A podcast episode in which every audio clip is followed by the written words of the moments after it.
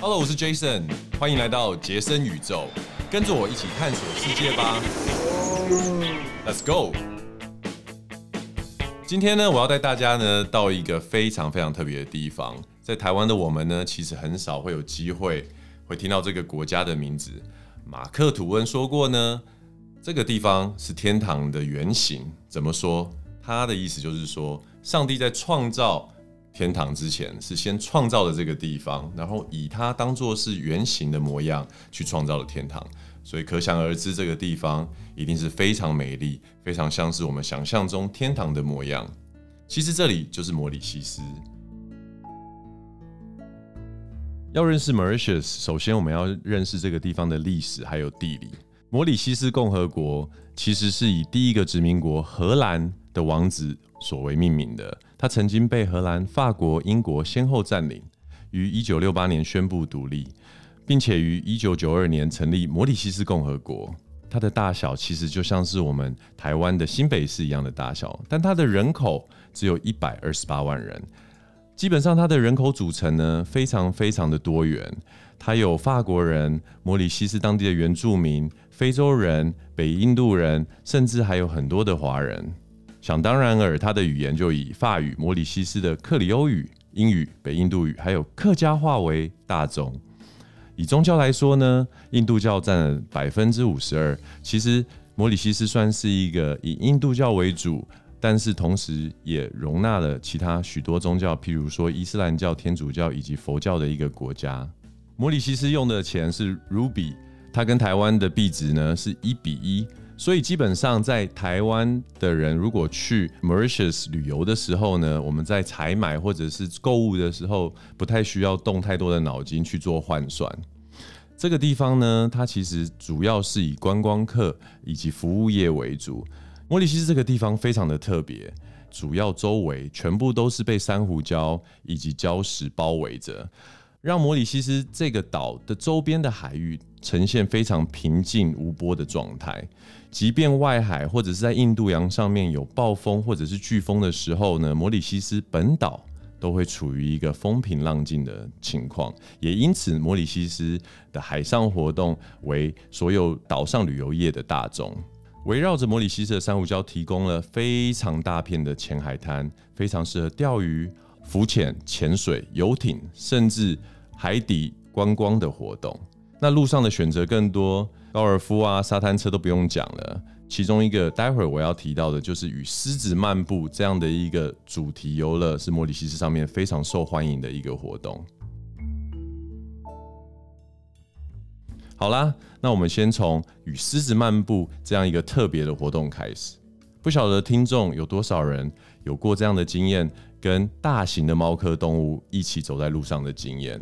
在 Mauritius 的 Casella National Park 就有这样子的机会，可以跟狮子漫步。基本上以台币大概三千元的代价，你就可以跟另外将近八个人一组，同时跟两头野生的狮子一起走在草原中。这样的经验其实对有些人来说呢，除了期待，除了兴奋，很多时候也是紧张，包含。在下本人我，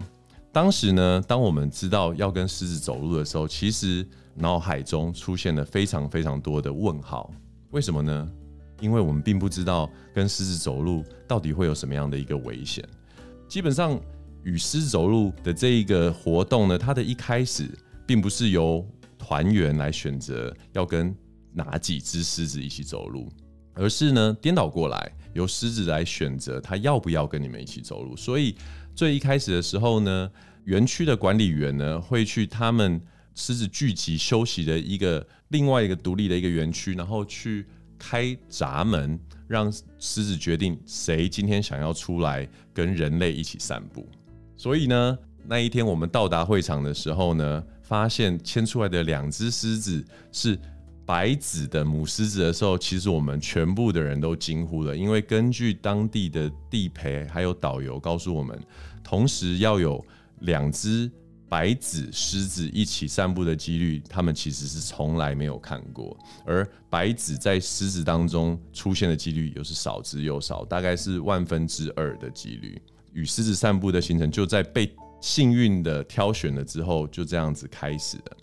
在丛林中大概会有一个六公里左右的路径，基本上呢，狮子是很熟悉这个地方的。那陪伴着我们的呢，有两个 guide，他们的角色除了引导狮子要去的方向之外呢，同时也是保护我们的安全。那这时候有人一定会有疑问啦：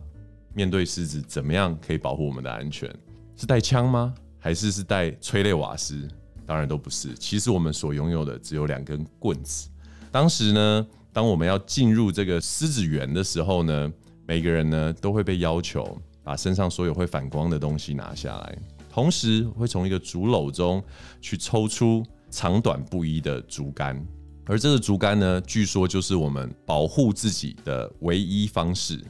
所以啦，有的人一定会想。难道是遇到问题，或者是当狮子攻击你的时候，我们就拿这个竹竿去戳它吗？或者是去击退它吗？其实不是，这只是一个象征性的一个器具，让狮子知道你的角色是来这边的游客，手上拿着竹竿或者是木棒的人呢，就是狮子不会去想要攻击或者是想要去挑衅的人或者是物种。其实跟狮子漫步的整个高潮是由狮子缓缓的从栅栏中走出来，然后朝向我们靠近的这个地方开始。当你想着说跟狮子第一次见面，你一定会很兴奋，很想要摸一个大型的猫咪一样的方式去迎接它的时候，相信我，当你亲眼看到狮子出现，你绝对不会靠近它。为什么呢？因为它们真的是非常非常的巨大。四只脚着地的话呢，身高大概会是在一百五十公分左右，已经将近是可能台湾国中生、高中生的身高。如果他今天站立起来，比如说往树上爬的瞬间的话，可能会有到两公尺左右的长度。更不要说嘴巴打开时候，你从它的牙齿的缝隙中看到它的整个口腔的大小，狮子真的是有办法一口。就把你的头给咬掉，所以当时狮子走出来的时候，所有人都非常的兴奋，但是同时所有人都不断的后退，没有人敢去碰那个狮子，直到我们的地陪呢鼓励我们，拉着我们的手去摸它的毛。那其实这个经验对我来说，是我所有旅行经验里面算是前三名的一个难忘的体验，因为当时呢，我就是第一个被拉去摸狮子的这个角色。那其实我是带着既兴奋又期待，有一点害怕的心情去做这件事情。你想想看，从来没有机会这么近距离靠近过一头狮子，大概都还是会隔着一层栅栏或者是一个强化玻璃靠近这些大型的猎食动物。可是今天我就有机会，就站在它的身边，然后从头抚摸它的皮毛，一直到肩膀，一直到它的腰，然后一直到它的尾巴。在这样的过程当中，我发现其实狮子的皮摸起来蛮像，怎么说呢？黄金猎犬把毛剃掉之后的触感，对比我们正常在家里面摸猫的感觉稍微再硬一点，再粗一点。但是呢，你一抚摸到它身上的时候，你就晓得猫科动物毕竟是猫科动物，无论它是猫咪，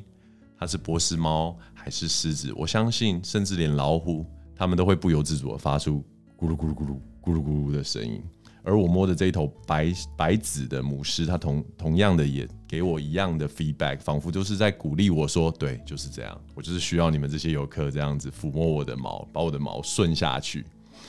但是说真的，狮子其实见过的游客应该比我们都见过的还多，所以某种程度上，他晓得他的工作是让我们陪他走路，但是一方面他也不太会对于你的那种。呃，呼喊啊，或者是想要引诱它过来的这种尝试，它会有太多反应。其实狮子就是大型的猫咪。如果家里用有养猫的人，应该很清楚知道，猫咪是不会被你叫过来的。那在 Casella Park 跟狮子漫游的这一个活动呢，其实到了最末端的时候呢，会有一个喂食的一个体验。当然不是把我们其中一个游客抽签输了丢过去给他吃，其实。狮子漫步的这些狮子们呢，在离开它的闸门之前呢，某种程度上已经吃了一顿早餐，可是又不能让他们饱到不想跟我们走路，可是又不能让它饿到想要攻击我们。所以其实，呃，这个 guide 一直告诉我们说，喂狮子吃多少东西，一直都是他们很大的一个挑战，也是经验老道的保育员他所要学会的技能之一。那喂食狮子的这个活动呢，基本上就是拿一块又一块的 buffalo，就是水牛的肉，然后去喂它吃。你在这个时候，你开始会觉得说：“哎呦，我手上拿着这个东西，我我到底要往哪边丢比较好？”基本上呢，狮子是不可能从你的手上把你要喂食它的肉吃掉的。你必须要把这个抛到一个它觉得安全的地方，它才会靠近，然后并且享用你所喂食的东西。那我觉得这是一个很很特别的体验，因为说真的，每一块每一块肉大概都有将近一公斤的重量，但是狮子大概两口。就可以 finish，就可以吃完这样一公斤的肉，所以你可以想象，如果今天你在野外遇到饥饿的狮子，那我相信不用太多的时间，你应该就会尸骨无存了。不过讲到被狮子攻击这件事情，其实我们也很好奇，到底如果我们在野外中遇到了狮子，或者是这种狩猎型的动物，我们要做的是什么呢？要怎么样做，你才可以从狮口下逃生呢？让听众稍微猜一下，其实当时 Guy 他给了我们三个选项：第一，往树上爬；第二呢，跳到水里，如果旁边有河的话；第三呢，站在原地不动。不晓得各位听完了之后，选项是哪一个？那基本上呢，如果你选的是第一，往树上爬的话，那你是必死无疑。因为狮子本身呢是一个非常非常会攀爬树的一个动物，它的爪子有办法让它呢在两秒钟的时间爬上十五公尺高的树上。那第二，跳到水里，如果旁边有河或者是湖的话，基本上这一个选项呢也没有办法让你求生，原因是狮子是一个非常好的 swimmer，他们的游泳能力呢可以媲美我们的奥运蛙式冠军的速度。所以，如果你逃到水里的话呢，应该是很容易就被它带上的。基本上，在狮子存在的地方呢，旁边的水域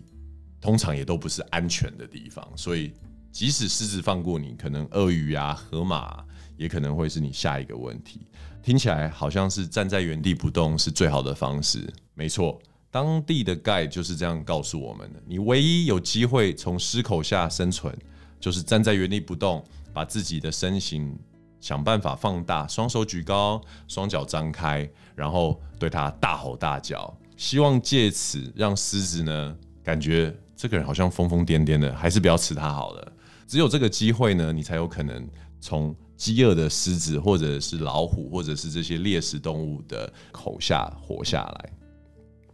所以狮子漫步呢，其实是一个非常特别的经验。那最后的大合照就是停在狮子在我们后方的。树枝上，然后大家站在树枝下，跟狮子留下珍贵的合影。其实拍照呢，没有想象中的这么难。但是当你有两只巨大的狮子站在你后面的时候，你就会有一种莫名的压力。所以其实团体照的照片通常都会带着一种很尴尬、很害怕的神情，因为当你晓得狮子盯着你的背的时候，你就会不由得毛骨悚然起来。与狮子漫步这一个活动，在摩里西斯来说呢，是他们借由这样子一个活动，去推广与动物与野生的这个环境去做一个连接的一种行为。基本上，在摩里西斯这个地方，他们不太喜欢把野生动物呢用一个区隔的方式把它隔离，因为摩里西斯是一个非常。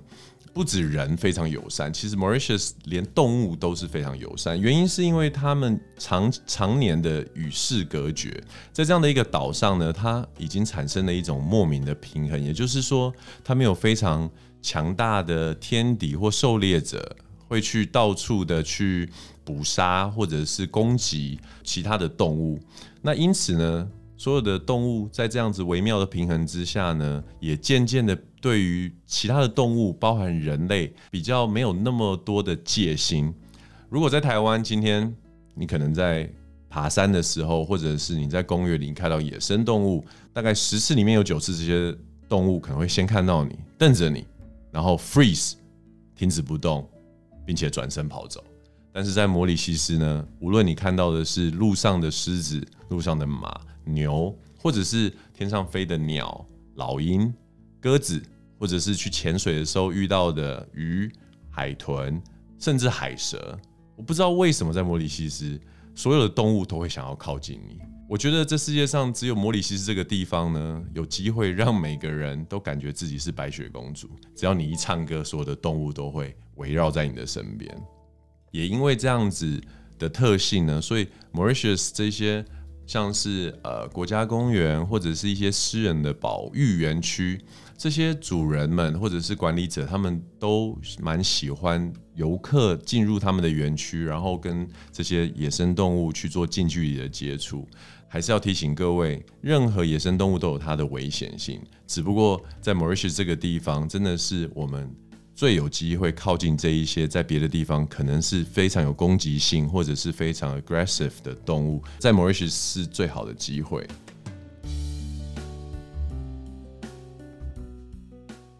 OK，讲完了与狮子漫步这样的活动之后，这就是 Mauritius 陆地上呢，对我而言最令我期待、最让我难忘的活动之一。那讲完陆地呢，接下来我要带各位往高空去。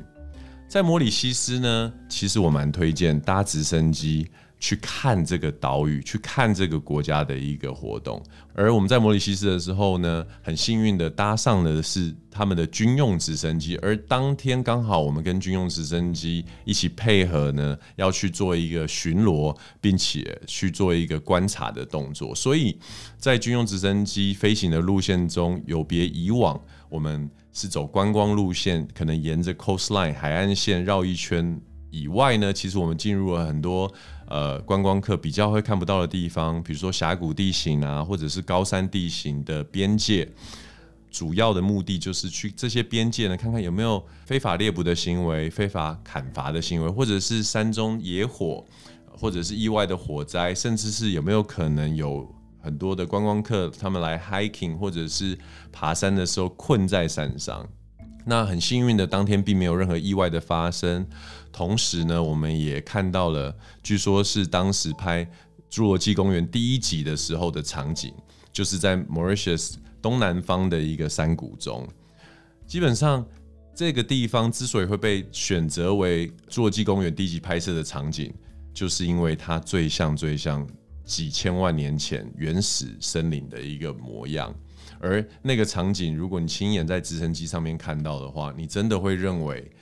远方的树丛中应该会有一只霸王龙冲出来。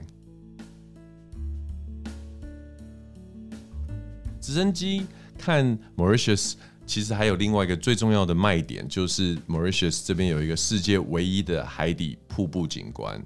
海底瀑布景观呢，基本上就是一个在海下。有一个巨大的峡沟，然后呢，海沙借由水流的冲刷，一直不断的宣泄而下。而我们从空中去看的时候呢，就像是几千万吨的水在几秒之间瞬间的被冲到地壳之中的一个场景。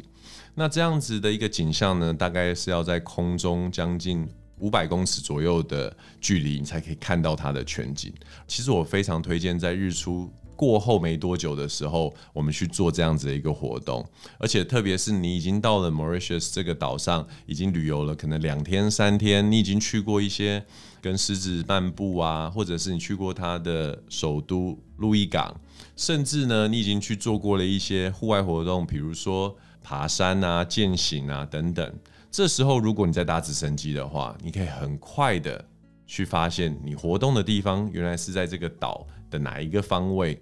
那最后呢？我们在 Mauritius 呢？我们看过了路上的景观，做了路上的活动，也在高空中一访这个像天堂的岛屿之后呢？当然，接下来我们要深入的就是它的海洋。其实 Mauritius 的这个周边呢，刚刚有提到，它是充满着礁石以及 lagoon，就是浅滩的一个地形。所以呢，在内海的地方是非常平静无波，很适合水上活动，比如说风帆啊、游泳啊、潜水、浮潜等等。但其实呢，在围绕的这一圈礁石呢，它对外来的船只呢是有一个致命的一个呃陷阱的一个存在。所以说，在 Mauritius 的周边呢，有将近四百到五百艘沉船的一个遗迹，包含